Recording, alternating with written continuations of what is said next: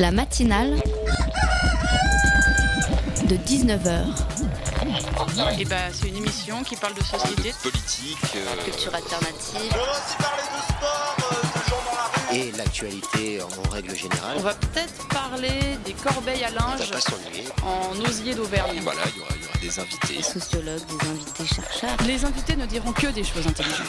Ça va peut-être s'étriper un peu de temps en temps, mais La matinale de 19h, du lundi au jeudi jusqu'à 20h sur Radio Campus Paris. L'homme, la société, la politique, le citoyen et le bien commun. Philosophe d'un soir, bonsoir.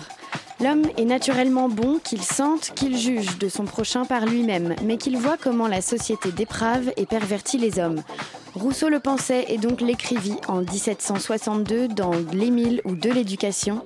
Mais puisque l'homme s'est naturellement organisé en cette société qui l'a rendu mauvais, n'est-ce pas naturellement que l'homme décida sciemment de se détériorer de sa primordiale qualité? Allez, jouons sur les mots car ce soir je suis d'humeur taquine. Pour se distinguer des animaux, les hommes se seraient alors civilisés il y a quelques centaines de milliers d'années et ça valait bien la peine d'arrêter d'être une bête pour qu'un jour un vieux grec déclare gentiment L'homme est un animal politique. Merci Aristote, mais nous allons te détourner. L'homme politique est un animal. Instinct de survie, prédateur effréné. Machiavel disait d'ailleurs que gouverner, c'est mettre vos sujets hors d'état de vous nuire. Je me permets alors un rappel. La démocratie désigne ce système de gouvernement dans lequel le pouvoir est exercé par le peuple, à comprendre l'ensemble des citoyens. Reprenons là Jean-Jacques et son contrat social. Lisez-moi donc ce livre comme un ouvrage saint et faites acte de peuple. Vous avez le pouvoir de choisir ce qui mène. En échange de ce droit qu'ils ont de diriger, ils doivent vous protéger. C'est un accord tacite mais trêve de naïveté. Et voyez là le vice. Nous choisissons nos hommes politiques, mais puisqu'on est si mauvais, seraient-ils tous pourris? La matinale de 19h, le magazine de Radio Campus Paris.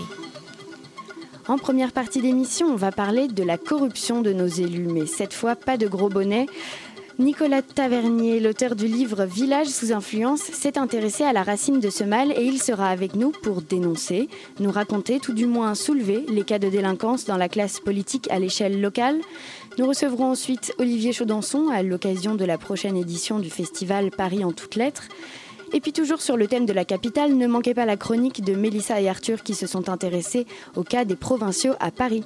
Et restez avec nous jusqu'à la fin pour tout savoir sur l'actu étudiante avec la chronique hebdomadaire de Jacques.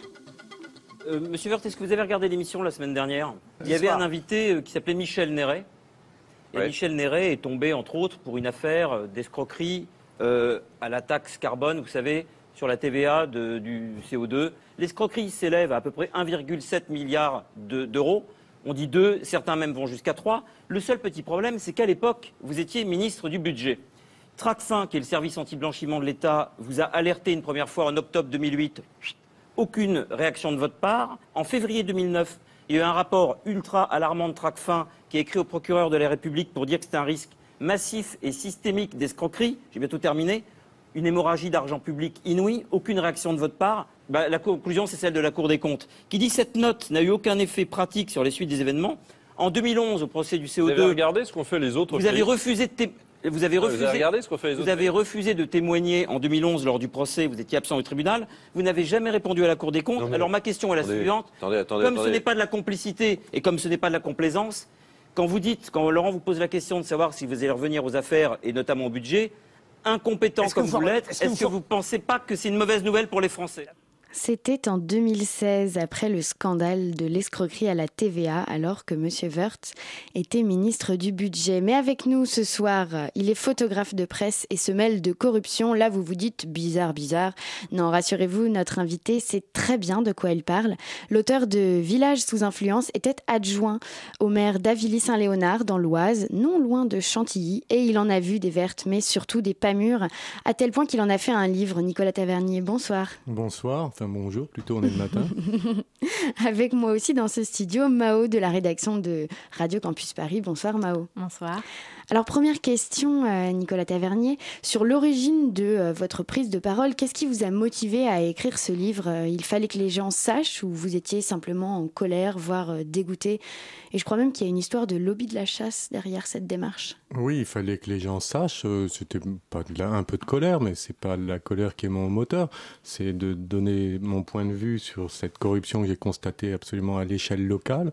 Et je pense qu'on se trompe quand on dit que la démocratie pourrit par la tête. Et donc je voulais donner mon point de vue. Et en fait, la démocratie pourrit par ses racines, c'est-à-dire les démocraties locales. Et alors vous pointez des déviances qui ont touché euh, tous les milieux, euh, la chasse donc, euh, mais aussi la santé, le sport, l'écologie, l'éducation. Vous, vous n'avez pas peur d'être la voix de ceux qui disent que tout va mal finalement? Ben non, tout va mal.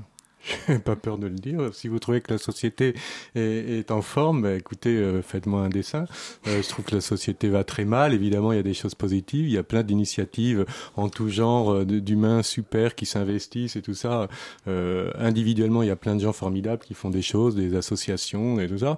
Enfin, on peut pas dire que la société se porte euh, vraiment bien. Donc non, je j'ai pas peur de dire que ça va mal et que euh, qu'il faut changer les choses, changer l'époque.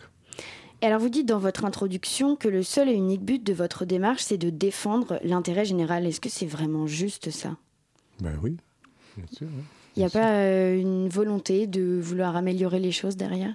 Ah ben si, c'est des- des- améliorer les choses et donc en défendant l'intérêt général et en constatant que localement, ce n'est pas la priorité absolue de, des élus locaux et souvent des, des barons quand j'ai pu en rencontrer. Là, on parle de- d'Éric Woerth dans mon livre parce qu'il a prêté le flanc. Je vois que Yann Moix, a été, euh, je suis un enfant de cœur à côté de lui, a été euh, beaucoup plus dur, mais c'est pas du tout Éric Woerth qui m'a donné envie d'écrire le livre. C'est des problèmes environnementaux, de chasse, de chasse à cours, de biocorridors, où j'ai vu que les élus locaux ne prenaient pas la mesure des problèmes et s'en fichaient. On était en plein Grenelle de l'environnement. Tout le monde parlait des trams bleues, des trams vertes. C'est les biocorridors pour euh, le, passage des espèces, pour la sauvegarde de la biodiversité. On peut, c'est quand même un peu un sujet majeur. Tout le monde parlait de ça dans les médias, partout. Et puis localement sur le terrain, nous on est à Chantilly, on est en parc naturel régional. On a le plus gros biocorridor euh, en région Île-de-France, à 50 km de Paris pour le passage de, de- des cervidés, des cerfs et des biches. C'est un truc énorme. Il est complètement obstrué depuis une quinzaine d'années. Tout le monde sait et tout le monde s'en fiche. Et on laisse faire. Tout le monde s'en fout. Euh, voilà, c'est comme ça. On fait rien. Alors on en parle dans les médias. On dit c'est formidable la biodiversité, les trames vertes. Mais sur le terrain, tout le monde s'en fiche. La plupart, pas tous, évidemment, je suis pas du tout dans le tous pourri, mais la plupart des grands élus locaux pensent à une chose essentiellement, c'est d'être réélu. Et ça, c'est terrible. Et alors, est-ce qu'on pourrait revenir un petit peu au tout début de votre expérience? D'abord, comment vous avez et pourquoi avez-vous décidé de vous impliquer dans la vie politique locale? Et avec euh, quels rêves et quelles espérances? Alors, j'ai pas trop décidé, en fait. On est venu me chercher parce que, étant photographe de presse et côtoyant les hommes politiques de gauche comme de droite d'un peu près, j'ai une, l'aversion, une aversion, c'est peut-être un peu fort, mais enfin, j'ai pas une grande attirance pour cette euh, euh, classe. Donc, euh, quand on est venu me chercher pour, pour être sur une liste, j'ai dit non une fois, deux fois. Puis la femme qui est venue me chercher a insisté. Elle voyait que j'avais un peu de temps de libre et je me suis dit tu critiques, tu critiques, va donc t'occuper de crottes de chien et de lampadaires. Et c'est comme ça que j'ai accepté d'être conseiller municipal. C'était en 2001. Et en fait, c'est là, du mandat 2001-2008, j'ai constaté l'impéricide de cet élu et d'autres. Et, et donc je me suis dit, c'est pas possible. Je pouvais pas être témoin de ça pendant sept ans et, et laisser faire et ne rien faire. Donc je, me- suis dit, bon allez, euh, créer une liste. J'ai créé une liste apolitique euh, dans la défense de l'intérêt général, euh, euh, vraiment apolitique, pas de filtre politique pour gérer les problèmes.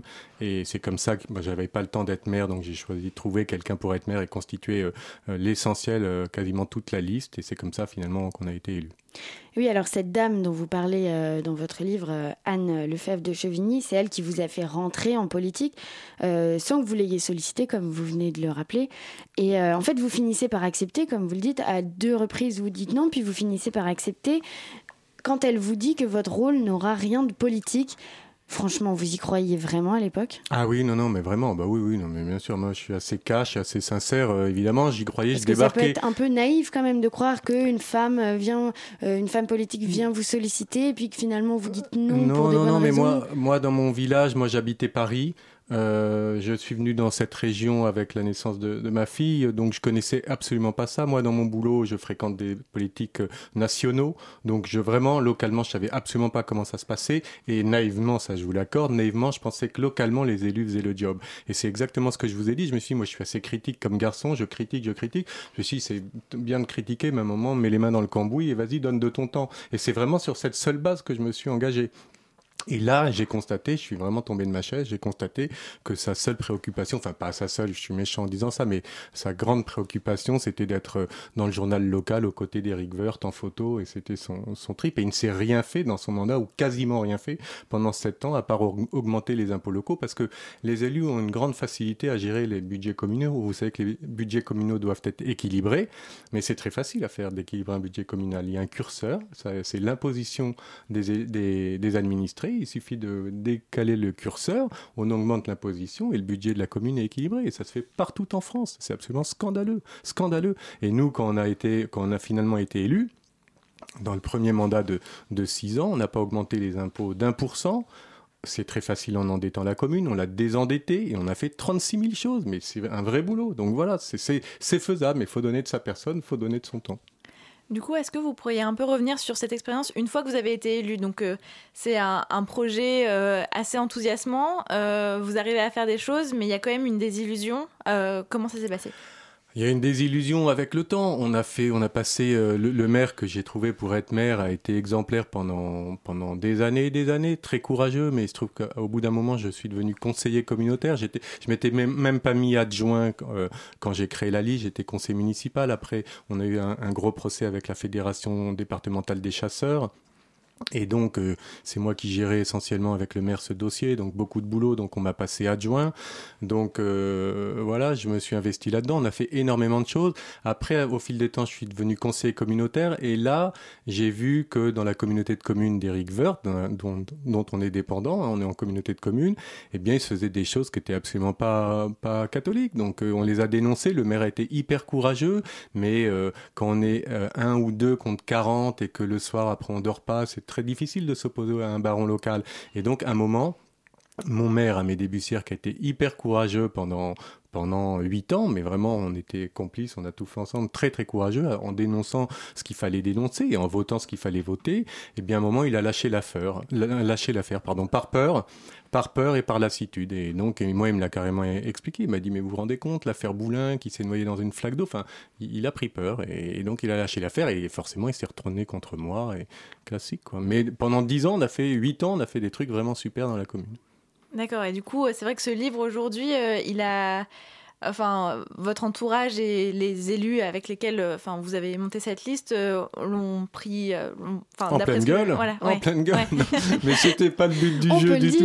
Non, non, mais on peut le dire, mais c'était absolument pas le but du jeu. D'ailleurs, au tout début, et l'historique est très facile à retracer, quand j'ai eu cette idée du livre, c'était pas du tout un livre contre Eric Wirth, j'ai été même pas conseiller communautaire, c'était avec ce problème de biocorridor dont je vous ai parlé. Il en prend plein la face. Il en prend plein la face dans la deuxième moitié du livre, mais il y a toute une moitié du livre que j'ai écrit bien avant d'être conseiller communautaire, enfin que j'ai commencé à coucher sur le papier bien avant d'être conseiller communautaire, et c'est là où j'ai eu l'idée de ce livre. Et quand j'en ai parlé au maire, je pensais que c'était mieux que ce soit un maire qui s'exprime plutôt qu'un qu'un adjoint au maire. Donc moi j'étais prêt à l'écrire en son nom, que mon nom n'apparaisse pas, donc c'était absolument pas un truc de... C'était vraiment pour faire avancer le schmilblick. Et c'est comme ça, j'ai commencé à l'écrire en son nom. Il était d'accord, puis après à la force de, des choses, il a changé, il a dit oh, je préfère que vous l'écriviez vous-même. Donc c'est comme ça que je l'écris.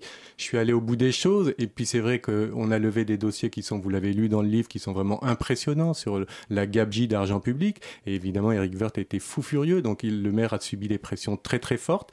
Il a lâché l'affaire, et donc moi allant au bout, forcément, c'est moi qui deviens l'affreux, et, donc le maire est, est, contre. Mais il y a quand même des, des élus locaux dans mon conseil qui me soutiennent en sous-main.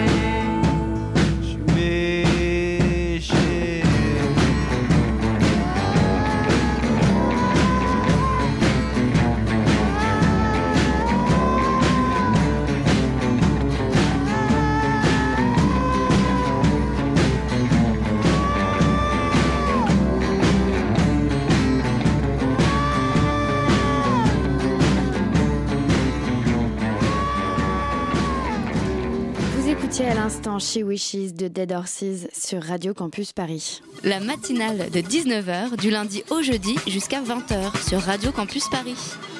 Nous sommes toujours en compagnie de notre invité Nicolas Tavernier, auteur du livre Village sous influence. Mao, tu avais une question Oui, alors euh, vous avez beaucoup écrit sur l'environnement et les, et les problèmes euh, dans les politiques environnementales quand elles sont euh, mises en place au niveau local et qu'elles suscitent assez peu d'engouement. Euh, Il y a notamment euh, un facteur là-dedans, euh, ce sont les lobbies de chasseurs. Je pense qu'on se rend pas trop compte quand on habite en ville, etc. Mais c'est vrai que dans, les zones rurales, ils ont beaucoup d'influence. Comment ça se manifeste concrètement? Ça se manifeste qu'ils ont pas tous les droits, le terme est un peu excessif, mais, mais pas loin. On l'a vu là récemment avec l'incident euh, de chasse à cour à la Croix-Saint-Ouen il y a un peu plus d'une quinzaine de jours. C'est absolument scandaleux. Bon, il y a tout un chapitre sur la chasse à cour dans mon livre où on voit exactement, il est relaté exactement le même euh, incident ou quasiment. Euh, on voit un cerf qui va se réfugier dans une propriété d'un d'un riverain. Le, le riverain ne veut pas que le cerf soit abattu chez lui. Les chasseurs sont comme des dingues, ils veulent pas lâcher la bête, ils sont comme, comme des fous. Donc lui, il appelle la, gendarmerie avec tous les suiveurs autour qui font mettre un bazar pas possible. Il appelle la gendarmerie et la, gendarmerie arrive. Et, les deux gendarmes qui arrivent sur place pour mettre un peu d'ordre là-dedans, qu'est-ce qu'ils voient à cheval en, en tenue d'apparat? Leur chef de la gendarmerie de Senlis, qui est lui aussi qui monte avec l'équipage. Donc on est chez les fous. En France, là maintenant, on est chez les fous. C'est-à-dire que les deux gars Tout qui viennent mélangé, pour, mais les deux gars qui viennent pour mettre un peu, un petit peu d'ordre là- là-dedans, ils voient leur chef à cheval avec le maître d'équipage. Alors qu'est-ce que vous voulez Quelle est cette époque? C'est une époque de dingue. C'est tout. C'est ni plus ni moins. Donc, donc c'est pour ça que moi j'écris ce livre. C'est pour dire que la nature humaine étant ce qu'elle est, vous disiez en introduction, ben, la société déforme les hommes. Oui, ok, on est la société déforme les hommes. Eh bien, pour les reformer, il faut des carcans, des garde-fous. Il y a assez de fous en, politique, donc il faut mettre des garde-fous. Et si on part de ce constat que la démocratie euh, euh, déconne localement, que c'est là que ça commence, eh bien, il faut mettre les garde-fous pour protéger, pour moraliser. Et si on est ok sur ce constat, alors là, moraliser la vie publique, c'est très facile. Mais justement, je vous cite, si l'on ne fait rien, ce pays fonce droit dans le mur. Dites clairement, après, dans votre livre, que vous n'avez pas la prétention de trouver des solutions à ces problèmes, mais vous devez bien avoir une petite idée de ce qui pourrait être fait. Par exemple, vous parliez de garde-fous. Qu'est-ce que c'est? Je peux vous donner un exemple. J'ai pas la prétention d'avoir. J'ai évidemment réfléchi à ça, mais je suis pas énarque, je suis pas. Euh, euh, j'ai pas fait de grandes études, donc c'est pas mon domaine. Je pense que des gens brillantissimes qui connaissent les arcanes des, administrations pourraient trouver ces garde-fous bien mieux que moi. Mais je peux vous donner des exemples. Euh, localement, euh, qui doit faire respecter la loi? Qui est au-dessus des élus locaux? Il y a une personne au-dessus, c'est le, le, préfet. Alors après, c'est le tribunal administratif, mais que les administrés aillent au tribunal administratif, c'est une galère, ça prend trois ans, et la plupart des administrés ont la vie assez dure, ont autre chose à faire que d'aller au tribunal administratif. Donc c'est au préfet de faire respecter la loi aux élus par le contrôle de l'égalité, de la légalité, pardon. Et ce contrôle, il est quasiment jamais opéré, jamais. Et ça serait très facile à faire. Pourquoi les préfets ne le font pas? Parce qu'ils sont mutables en fonction du baron local. Ils n'ont pas envie de se retrouver à Petauschnock. Et moi, à leur place, je ferais pareil. Je cirerais les pompes du baron local. Je ferais exactement pareil. Donc c'est très facile à faire. Il suffirait de dire que tous les préfets, avec un logiciel dédié, sont maintenant mutables de façon aléatoire. Ça, c'est n'importe quel neuneu informaticien vous fait ça en, en, deux mois, en deux jours, pardon. Donc muté de façon aléatoire. Et si un administré saisit un préfet pour un manquement d'un élu, s'il le saisit par lettre commandée, par exemple, eh bien, si le préfet ne fait pas jouer le contrôle de la légalité de façon rapide, s'il ne fait pas jouer ça, eh bien, il est rétrogradé. Mais vous faites ça une fois avec un préfet ou un sous-préfet, je peux vous dire que le lendemain, ça y est, la, France est transformée. Oui, vous proposez euh, l'éviction définitive des élus condamnés pour corruption, je suppose. Donc, il euh, n'y a pas de droit à l'oubli, selon vous. Alors, euh, quand on a triché une fois, on recommence, c'est sûr?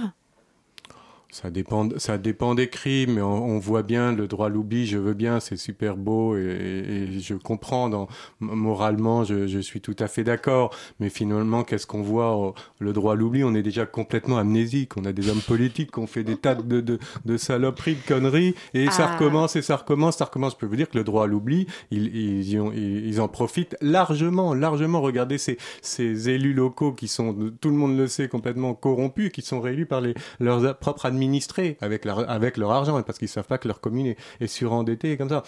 Donc le droit à l'oubli, vous inquiétez pas, ils en profitent déjà très très bien. Donc oui, sur le principe, fondamentalement, je suis d'accord, mais bon, euh, la politique c'est trop important pour les administrés. L'argent public est trop important. Mais alors justement, en parlant d'amnésie, euh, Eric Wirth, pour y revenir, euh, vous lui en voulez, il en prend. Hein ah, c'est pas... il me semble que c'est plus vous qui lui en voulez. il me semble. Il en prend d'ailleurs pour son grade. Vous le décrivez comme, je vous cite, un avide de pognon.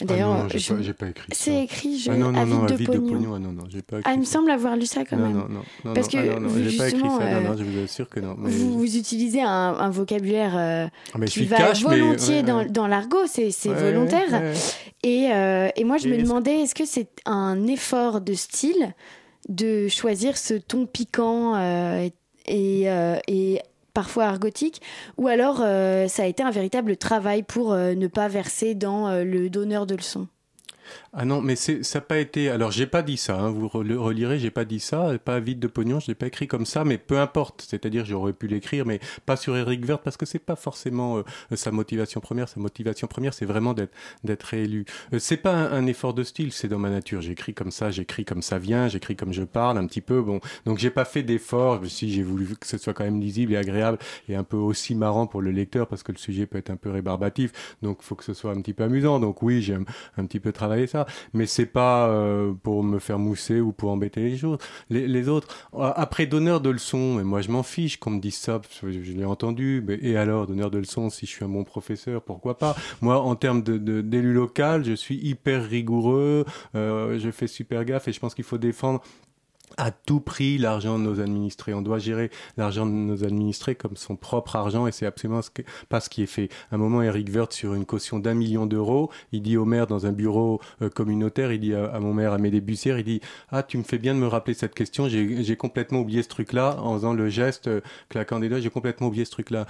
L'ancien ministre du budget de la France appelle un million d'euros d'ar- d'argent des autres, il appelle ça un truc. Est-ce que pour vous, un million d'euros, c'est un truc?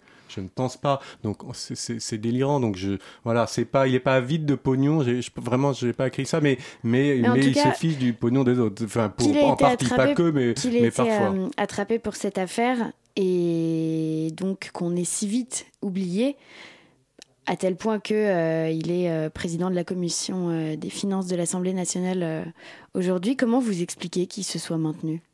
Parce que euh, il est très très malin, intelligent, mais ça ils le sont tous. Mais en plus d'être intelligent, il est très très malin. Et donc on le voit dans le livre, je pense vous, vous le constatez. euh, il recule, il veut pas aller au, clash. euh, il recule toujours pour être dans le consensus. Il va voir les gens, il fait des petites visites de, courtoisie. Et beaucoup, la plupart des élus locaux ont beaucoup de mal à s'opposer euh, à lui parce qu'il a un, côté très agréable, il a de l'humour, il, sait faire. Et en plus de son image d'ancien ministre, mais écoutez, il est très très fort et on, l'a bien vu pour être élu euh, président de la commission des finances. euh, eh ben, il s'est bien débrouillé, donc euh, voilà, il est, très fort. Il sait, je le dis dans le livre, il sait à chaque fois produire les documents qui vont l'aider. On l'a vu dans les différentes affaires qu'il a eues. À chaque fois, il ressort blanchi et, reblanchi. Donc, il, sait faire. voilà, sans doute est-il blanc comme neige. Euh, Il y a une idée intéressante dans votre livre, c'est de dire que, Oh, entre autres, c'est de dire que, en tout cas, ce qui m'a marqué, c'est de dire que nous, citoyens, on est aussi responsables de cet état de fait. Euh, finalement, ces administrés qu'il faut défendre en tant qu'élus euh, sont parfois les premiers à profiter de passe-droit, à demander des faveurs. Est-ce que pour changer les choses aussi, il y, a, il y a un effort d'éducation à faire quelque part pour, en fait, c'est- c'est un- ou alors est-ce que c'est juste un réflexe humain? C'est un réflexe humain. Il y a un effort d'éducation à faire. Alors là, l'éducation, on pourrait refaire une heure là-dessus. Évidemment, c'est primordial. Et vous êtes la jeunesse et, c'est vous le, relais, c'est primordial. Mais euh, oui, il faut faire un effort euh, là-dessus. À l'école, du coup, ce serait euh, dans, en éducation civique, etc. Ce serait. euh, Ben oui, l'éducation civique, c'est très important. Euh, Comme c'est dans la nature humaine de vouloir euh, protéger ses proches. Euh, tout le monde, moi aussi, j'ai- deux filles, j'ai envie de les protéger. C'est comme ça, c'est dans la nature humaine. Une fois qu'on sait ça, eh bien, on met les garde-fous. Donc moi, dans une autre émission de radio, quelqu'un me disait, bah alors je relis votre livre, c'est super intéressant et tout ça, mais ça fait un peu tous pourris. Alors au début, par réflexe, j'ai dit, ben non, pas tous pourris. Puis après, je je me suis repris, j'ai dit, mais Ok, tous pourris, mais moi avec. Et, et, et je le pense, c'est pas de la démagogie que de dire ça. Moi, moi, moi aussi, j'ai envie de protéger mes filles. Donc, donc, quand on sait ça, eh bien, on met les carcans. C'est pas compliqué. euh, Est-ce que vous, vous avez déjà été euh, approché pour euh, quelqu'un qui aurait essayé de vous corrompre? Non, Jamais? Non. Mais ça doit se voir à ma tête euh, que bon, ça, il faut mettre vraiment, faut mettre beaucoup de zéros au chèque. Donc, euh, pers- personne n'a voulu pour l'instant. Mais j'attends. Je ne désespère pas. Et, euh, et du coup, alors j'imagine que vous en pensez pas grand bien, mais la loi de moralisation de la vie publique, euh, c'est euh, quelque chose qui va dans le bon sens tout de même? Non, non. Ah, ça va dans le bon sens. Faudrait être un menteur que de dire le contraire. Donc ça va évidemment dans le bon sens. Mais on a fait 3 mm. On a avancé de, de 5 cm. Allez, dans le bon sens. Bien sûr qu'il y a quelque chose, je peux pas dire le contraire. Le, sur la suppression de la, CJR, euh, le, la fin de la réserve parlementaire. Bon, ça, c'était tellement archaïque, oui. Mais on est largement en dessous de ce qu'il faudrait faire. Et on, dit qu'on a quelques ministres intrinsèquement pourris, des Cahuzac, des Fillon, des gens comme ça. Ça arrange tout le monde. Ils sautent, c'est les fusibles idéaux. Et euh, en fait, c'est pas là. Comment ont-ils pu se comporter comme ça? C'est ça la question qu'il faut se poser. C'est parce que pendant 10 ans, 15 ans, ils ont été éle- élevés dans des baronnies, dans des fiefs où on leur a ciré les chaussures toute la journée. Et c'est comme ça qu'ils ont pu se comporter comme, comme ça. Donc la moralisation, elle doit passer dans les collectivités locales. Merci d'avoir été notre invité, Nicolas Tavernier. C'est moi qui vous remercie. On rappelle que euh, votre livre s'appelle Village sous influence et il est préfacé par Philippe Pasco et c'est paru aux éditions Max Milo.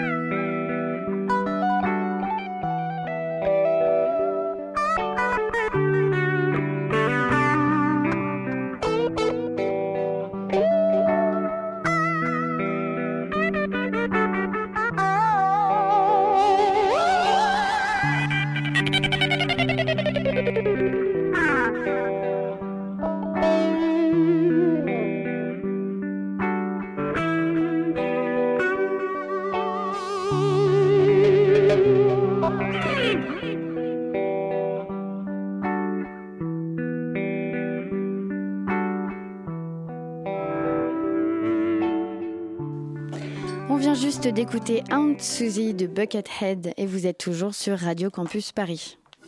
La matinale de 19h sur Radio Campus Paris. Aujourd'hui, Parisiens et Parisiennes, nous allons avoir les oreilles qui sifflent. Et oui, aujourd'hui, c'est la confrontation que nous attendons depuis toujours. On accueille Mélissa et Arthur pour nous parler du sujet qui, fasse, qui fâche, c'est-à-dire nous-mêmes. Salut Euh, salut, euh, pardon, salut Mélissa, Euh, je suis ici depuis cette année et apparemment toi aussi. Alors parle-nous un peu de ta ville. Eh bien, salut Arthur. Moi, je suis d'Orléans. Orléans, c'est au sud de Paris et c'est une très jolie ville sur les bords de Loire. Et toi? Bah moi je suis de Tours, au sud d'Orléans, qui est au sud de Paris. C'est également une jolie ville située aussi en bord de Loire. Mais c'est fou ça. On en a des points communs, n'est-ce pas? Mais du coup, du coup, toi, t'as débarqué récemment à Paris comme un bon provincial, c'est ça? Exact, exact, exact. Euh, et d'ailleurs, t'as la mémoire courte, il me semble qu'hier on s'est retrouvés à Bastille pour en trouver des provinciaux comme nous, non? Mais fallait pas le dire. Bon, tant qu'on y est, expliquons à nos amis parisiens ce que ça fait de débarquer à Paris. Bonjour, euh, comment tu t'appelles? Audrey. Je m'appelle Jade. Marie. Marine. Je m'appelle Nathalie. Romain. Alors, euh, tu nous viens d'où? Bah de Longjumeau dans le 91. Alors je viens de Lyon. Et je viens de Poitiers. Je viens de Normandie. Je viens de beaucoup d'endroits. Je suis né à Clermont-Ferrand, j'ai grandi entre Bordeaux et Marseille. Et voilà. Euh, ça fait rêver, hein. À croire qu'ici, euh, toutes les portes sont ouvertes et euh, sur un bel avenir. Enfin, un bel avenir, est-ce qu'on a une très belle impression de la ville lumière? Mais attention Arthur, tu touches un point sensible. En revanche, t'as pas tort. hein. Je suis désolée d'avance pour vos jolies petites oreilles parisiennes, mais nous, quand on est sortis, on n'a pas entendu que des bonnes choses. hein. Et est-ce que tu as senti une différence entre les villes autres que Paris et Paris? Ah oui, oui. Euh, Après, je sais pas si mon avis est très, euh, est très positif, parce que je viens d'habiter 4 ans à Londres, donc euh, je trouve que généralement à Paris, qui est, qui la, capitale de la France, devrait être quelque chose qui devrait monter l'exemple, une ville qui devrait monter l'exemple, et je trouve que les gens sont un petit peu trop stressés dans cette ville et un peu trop agressifs. Ce qui m'a déplu, bah, c'est un peu le caractère des gens. On est, c'est beaucoup plus speed, même si Lyon c'est une grande ville. Bah, Paris, euh, ça bouge tout le temps. Les gens, ils ont le temps de rien et, euh, et ça change. Euh, le moins plus, euh, la saleté. Il y a des, je pense que c'est par phase. Soit tu, parfois il y a des phases où tu la détestes et euh, d'autres fois où elle te fascine. Après, c'est, je pense qu'on est beaucoup de, de personnes de province à, à le vivre comme ça. C'est, euh, euh, voilà, c'est, il y a un gros paradoxe à Paris, quoi. Ouh là là, c'est dur à entendre tout ça. hein. Et après, c'est nous qui sommes agressifs. C'est vrai que ça pique, mais rassurez-vous, il y a quand même bien plus de points positifs. Et oui, sinon pourquoi on se serait incrusté dans votre environnement? Est-ce que tu as bien Est-ce que tu as bien aimé euh, le fait de bouger à Paris? Oui, forcément, il y a, au niveau de la culture, etc., si on aime l'art, la musique, etc., il y a beaucoup plus d'accessibilité. Et euh, là, ça reste la capitale, donc voilà, il y a plein de choses à faire. Ouais, j'aime bien, il y a beaucoup de, enfin, il y a beaucoup de magasins surtout, ça change de mon île quoi. Euh, le plus plus, euh, toutes les réductions moins de 26 ans. Et oui, Philippine, il en faut bien des compliments parce qu'au final, ce qu'on réalise pas, c'est qu'on est dans cette ville si glamour et si euh, élégante. Mais bon, qu'est-ce qui t'a plu le plus, toi, Arthur? Moi, ce que j'aime et qui me change de ma ville, c'est que tout est toujours ouvert. Si tu vas aller boire un verre le lundi matin, c'est possible. Et pareil, si t'as pas fait tes cours le, dimanche, ici c'est possible. Et toi alors? Car c'est pas la peine de nous faire croire qu'à Orléans, ça respire la ville dimanche. Hein. Et non, je tomberai pas dans la mauvaise foi. Mais ce qui m'a vraiment séduit à Paris, je dirais que c'est la beauté des bâtiments, la beauté des monuments, le côté architectural de la ville, quoi. Non, sérieusement, c'est surtout de me dire que j'ai une énorme capitale à portée de main et qu'avec ces super transports en commun hyper adaptés, tout est accessible. Pas la peine de nous jeter des fleurs maintenant, un petit mélange de rose et d'ortie. Mais on vous aime, Parisiens, et ce qu'on recherche, c'est uniquement la prise de conscience. Parce qu'au final, on n'est rien sans vous. Et vive l'autodérision. Ah, il se rattrape bien en tout cas. On va les laisser aller se coucher, mine de rien. C'est sensible, un provincial. Bonne soirée à tous les deux. Bonne soirée. Bonne soirée. La matinale de 19h. On accueille maintenant le directeur de la Maison de la Poésie qui vient nous présenter l'édition 2017 du festival Paris en toutes lettres. Bonsoir Olivier Chaudançon. Bonsoir. Avec moi pour tout savoir sur ce laboratoire des genres littéraires, Dario de la rédaction de Radio Campus Paris. Salut Bonsoir. Dario. Alors, euh, peut-être pour commencer, qu'est-ce qu'on va y trouver à ce festival? On va y trouver beaucoup de lectures, de lectures musicales, euh, de rencontres avec des écrivains, de comédiens et de musiciens qui se mettent au service de la littérature. Beaucoup de formes pour faire entendre les textes. Mais alors, dans quelle optique ce festival a été créé en fait? Il a été créé pour constituer le festival littéraire de la ville de Paris. Il n'y en avait pas avant celui-là. Et puis il a été créé pour faire entendre peut-être différemment euh, la littérature contemporaine, pour montrer que c'est pas des formes réservées aux, agrégés de lettres, aux vieux, euh, que c'est accessible à plein de gens, que ça peut être très vivant, que la littérature est un art vivant au fond. Oui, il y a beaucoup de passerelles euh, entre le passé, le patrimoine littéraire français, donc, et l'actualité de la littérature. Ça, vous y tenez euh, beaucoup. Ce- cela dit, vous auriez très bien pu ne pas faire ce choix. Qu'est-ce que ça apporte de lier les deux, selon vous? Le patrimoine et la littérature euh, Le passé, le présent, euh, la littérature, euh, ce qu'on a en termes de patrimoine de littérature, et- littérature pardon, et l'actualité. Ça permet de parcourir Paris dans son histoire, dans son actualité. C'est redondant, mais c'est important. Et puis ça permet aussi de jouer sur les lieux. On a une quinzaine de lieux euh, aux côtés de la Maison de la Poésie. Donc évidemment, on fera pas le même genre de projet au Musée de la Chasse et on fera autre chose à la Gaîté Lyrique. On fera encore autre chose à l'Institut du Monde Arabe. Donc voilà, montrer qu'on travaille aussi sur les résonances entre les territoires, les lieux, l'actualité, le patrimoine. Mais du coup, vu que vous parlez du monde arabe et du musée de la chasse, euh, pourquoi c'est important pour vous d'associer au travers de votre festival donc, différentes structures telles que l'Institut du monde arabe, le musée de la chasse et de la nature qui sont euh, en temps normal pas des choses qu'on associe? C'est peut-être pour faire rentrer la littérature dans des lieux euh, pour lesquels elle n'est pas destinée. C'est aussi une façon de montrer le travail qu'on fait tout au long de l'année à la Maison de la Poésie. Euh, tout au long de l'année, on organise des rencontres avec les auteurs, des lectures, des lectures musicales. Et là, c'est un peu le, le, point d'orgue de, de, de la saison où on va aussi faire des hors les murs pour faire entendre, pour montrer ce qu'on fait tout au long de l'année à la Maison de la Poésie, tout simplement. Oui, alors euh, c'est un festival qui couvre euh, beaucoup d'espaces dans Paris, donc ça donne de la, de la résonance euh, à la géographie de Paris. Comment on choisit ces différents lieux? Est-ce que c'est parce qu'ils ont une histoire avec des ouvrages qui ont été écrits? Ou alors, comment vous avez choisi ces lieux? Parce qu'il y en a beaucoup dans Paris. Alors en fait, pour dire la vérité, au début, j'ai choisi les lieux qui étaient proches euh, de la Maison de la Poésie parce que c'est plus facile à gérer. Donc je, le dévoile immédiatement, c'est pas glorieux et en même temps c'est vachement bien comme ça.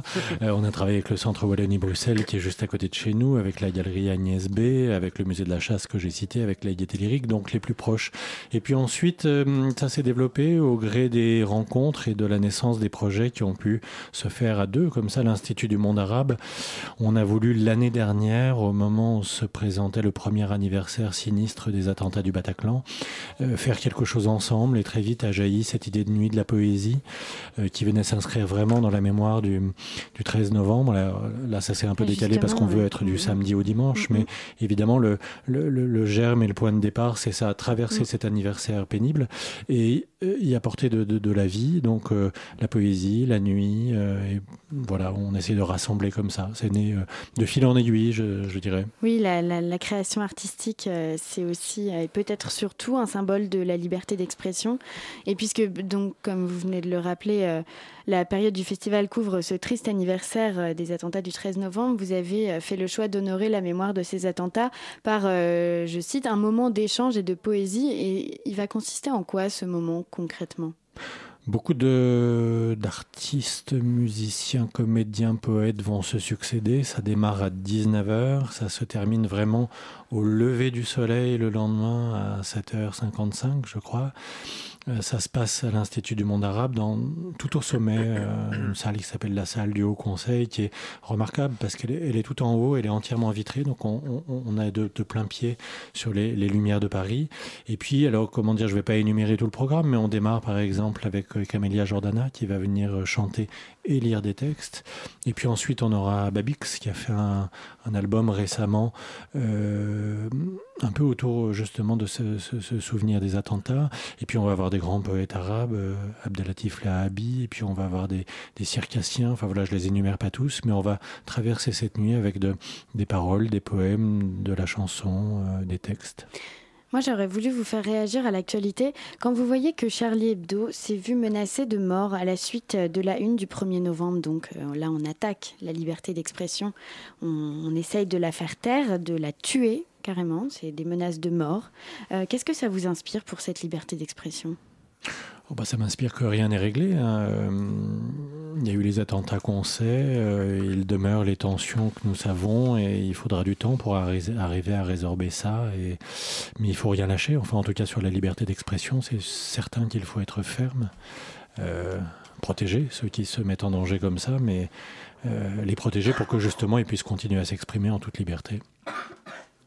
Mais euh, du coup, vous dites dans le texte d'introduction du, festival que vous parlez des, des hybridations entre les genres littéraires et les formes arti- artistiques. Qu'est-ce que ça signifie pour vous? Ça signifie ce que je disais tout à l'heure, que la littérature est un art vivant. Euh, c'est vrai qu'on l'aperçoit comme quelque chose de solitaire. Il y a l'écrivain qui écrit dans son bureau tout seul pendant des semaines, des mois, et puis après il y a le lecteur qui lit tout seul chez lui ou au café pendant des heures, etc. Ça, oui, en effet, écriture, lecture sont des pratiques solitaires, mais on peut aussi créer des moments collectifs euh, autour de la littérature. Alors c'est dans la forme la plus simple, un écrivain qui parle de son œuvre, et puis on peut le faire lire, et puis il a peut-être envie d'être accompagné par un musicien, et puis on peut accompagner ça d'images parfois, et puis on peut demander à un artiste de la scène musicale de faire entendre euh, les auteurs qu'il aime, la littérature qui le nourrit, qui inspire sa propre écriture, puisque ceux qui chantent écrivent sur un format particulier, on peut mettre les deux en miroir, on peut inventer plein de choses, voilà. Mais du coup, pourquoi donner des conseils bibliographiques aux festivaliers en fait? Oh, je leur fais des propositions, je leur, fais, je leur donne une occasion d'entendre euh, certains écrivains, certains textes. Voilà, après ils prennent ou ils ne prennent pas, c'est c'est libre et vivant. Et est-ce que vous leur conseillez de les lire avant de venir euh, aux de représentation au spectacle? Pas nécessairement. Justement, je pense que le, la lecture ou lecture musicale peut être une porte d'entrée dans, dans un livre, dans une œuvre. Euh, et ça peut même faciliter une première euh, compréhension, un premier désir. Et puis ensuite, on peut aller sur la lecture du, du livre en lui-même. Non, je le conçois un peu comme une porte d'entrée au fond. Mais euh, pourquoi est-ce que vous avez choisi ce nom Paris en toutes lettres? Pour avoir quelque chose de très large, en fait, qui ne qui n'empêche rien. Euh, on peut le prendre euh, euh, au pied de la lettre, si j'ose dire, pour filer la métaphore, mais ça veut dire que oui, la ville est traversée de littérature, c'est ça, c'est ça que le, titre peut dire. Ça ne nous amène ni sur le patrimoine ni sur l'actualité, puisqu'on parlait des deux tout à l'heure. Voilà, c'est hum, comment à un moment animer la ville de, de littérature. Ça autorise tout.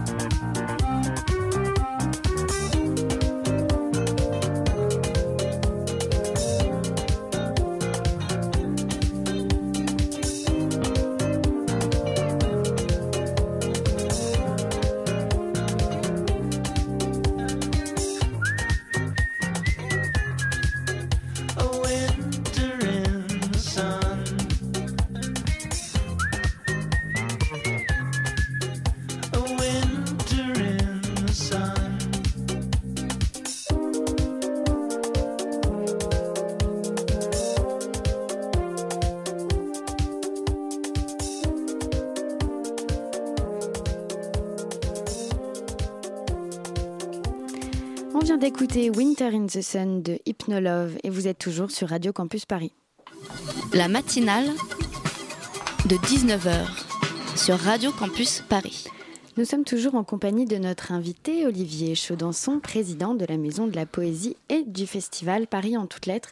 Dario, tu as une question? Oui, euh, vous dites euh, dans, le, dans, le, dans le texte d'introduction de qui est diffusé partout dans les médias du, du festival, d'avoir choisi l'actualité littéraire de l'automne. Pourquoi l'automne uniquement?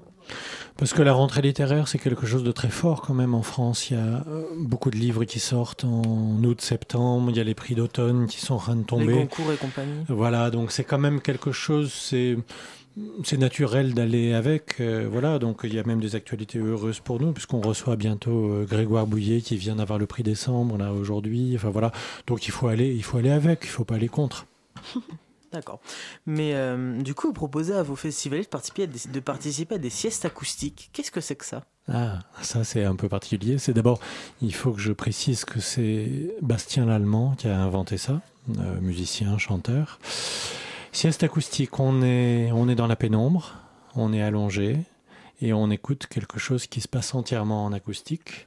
Des musiciens donc réunis autour de Bastien Lallemand. Là cette fois-ci, il y aura Camélia Jordana, il y aura Raphaël Lanader, Julien Lefebvre, et puis un écrivain.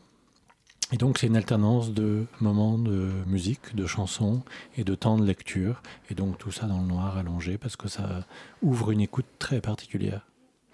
D'accord, je vois. Mais euh, est-ce que vous pensez que rendre le festival payant, ça ne restreigne, restreigne pas les gens pour, euh, pour participer, tout simplement? Ça n'empêche pas certains qui, qui voudraient participer à plus de choses, mais. D'abord, il est limités. partiellement payant. Il y a beaucoup de choses gratuites. On parlait des siestes. Il y en a une qui est gratuite à la mairie du 4e et puis une ensuite qui est payante à la conciergerie. Donc il y a les deux. Euh, ensuite, c'est très peu cher. Donc je pense que ça laisse peu de gens de côté.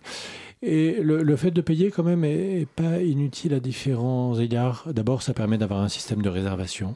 Euh, y compris sur Internet, donc on est sûr d'avoir une place, alors que quand c'est gratuit, euh, les gens réservent mais ne viennent pas nécessairement, donc la, réservation est un peu volatile.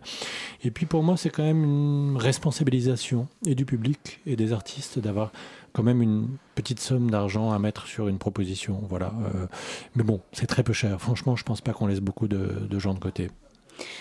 Et alors, les publics qui sont visés, parce que justement, on parlait de, du patrimoine culturel, littéraire, on parlait de l'actualité.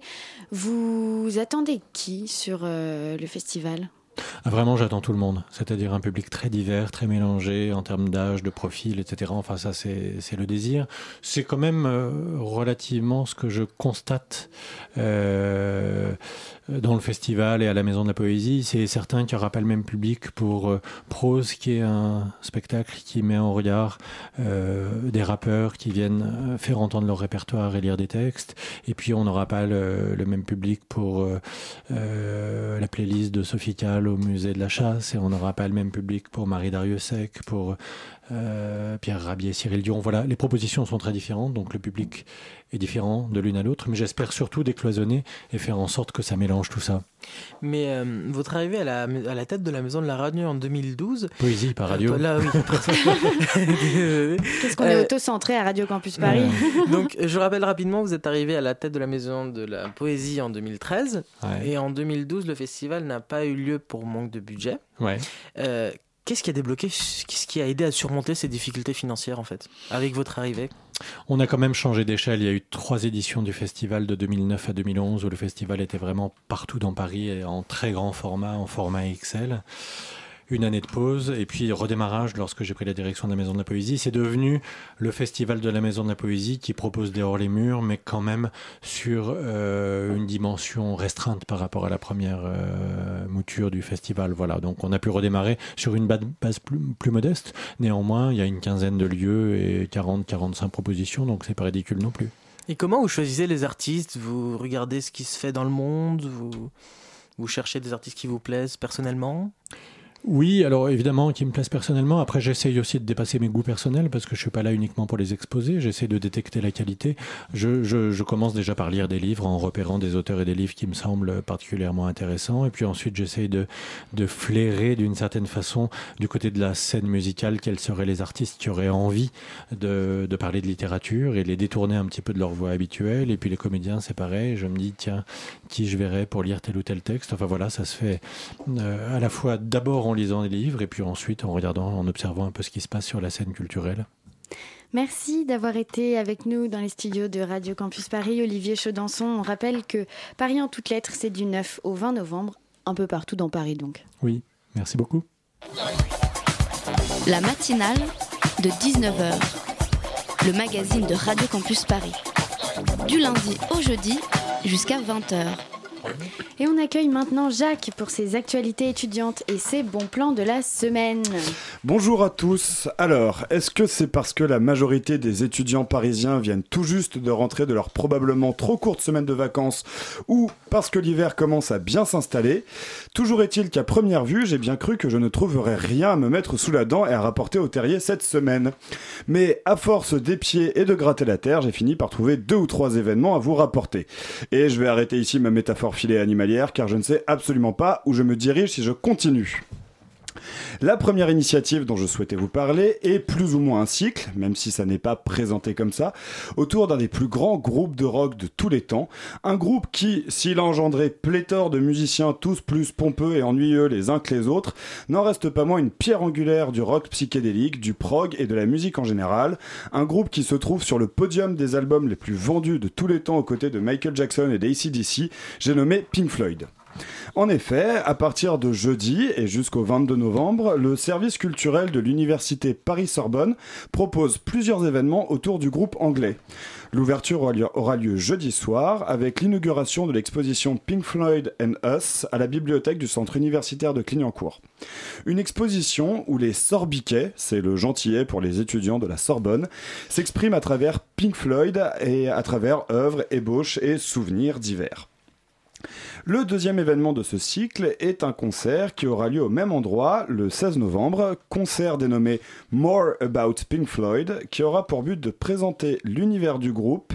Et enfin, ce cycle se clôturera le 22 novembre avec la projection du célèbre Live at Pompéi, enregistré dans les arènes de la ville, sans public, conférant à la musique de Pink Floyd toute la mystique qu'elle mérite.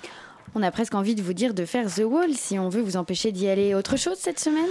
Alors, en actualité étudiante, oui, mais pas de panique, j'ai tout, de même quelques bons plans à vous partager. Le premier, ou plutôt les deux premiers, sont deux spectacles de nos copains de la Maison des Métallos. Le premier, donc le spectacle Au galop, la ballerine entravée, une chorégraphie de la danseuse Stéphanie Chen. Il y a 20 ans, cette jeune danseuse est victime d'un accident équestre qui a failli l'immobiliser. Et c'est donc suspendu que Stéphanie Chen incarne le récit saisissant de ses longues journées figées, ses mois d'attente dans le centre de rééduca- rééducation pour grands blessés qu'elle a fréquenté suite à cet accident. Elle est harnachée, corsetée au milieu des poulies, des sangles et des poids, et seul son visage s'anime avant que le corps décide de reprendre ses droits malgré l'enchevêtrement des liens. C'est donc à la Maison des Métallos à partir de mardi prochain et jusqu'au 18 novembre.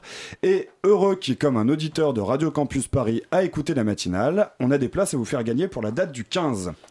La semaine d'après, à partir du 21, à la même maison des métallos, euh, la même maison des métallos nous propose donc de découvrir les monstrueuses de Leila Anis et de Karim Amish, une traversée de l'histoire des femmes au XXe siècle entre deux continents, du Yémen à la France. Et pour ce spectacle aussi, on a des places à vous faire gagner, plus précisément pour la représentation du 22 novembre. Pour euh, tenter de remporter vos places, il suffit d'aller à concours at radiocampusparis.org. Merci Jacques, on sait ce qu'il nous reste à faire. La matinale, c'est terminé pour aujourd'hui. Merci à mes co-intervieweurs du jour, Mao et Dario, De rien. à nos chroniqueurs chevronnés Mélissa, Arthur et Jacques. Merci à Nina et Elsa, sans qui cette matinale ne serait rien. Bonne soirée à vous sur Radio Campus Paris. Tout de suite, c'est Radio Parleur. Salut, salut, oui, à Radio Parleur, le son de toutes les luttes. Et ce, pour ce mois de novembre, c'est une mensuelle, on s'intéresse à, à ces hashtags Balance ton port. La peur a-t-elle enfin changé de camp? Les ports doivent-ils avoir peur de la société? On va en parler tout de suite.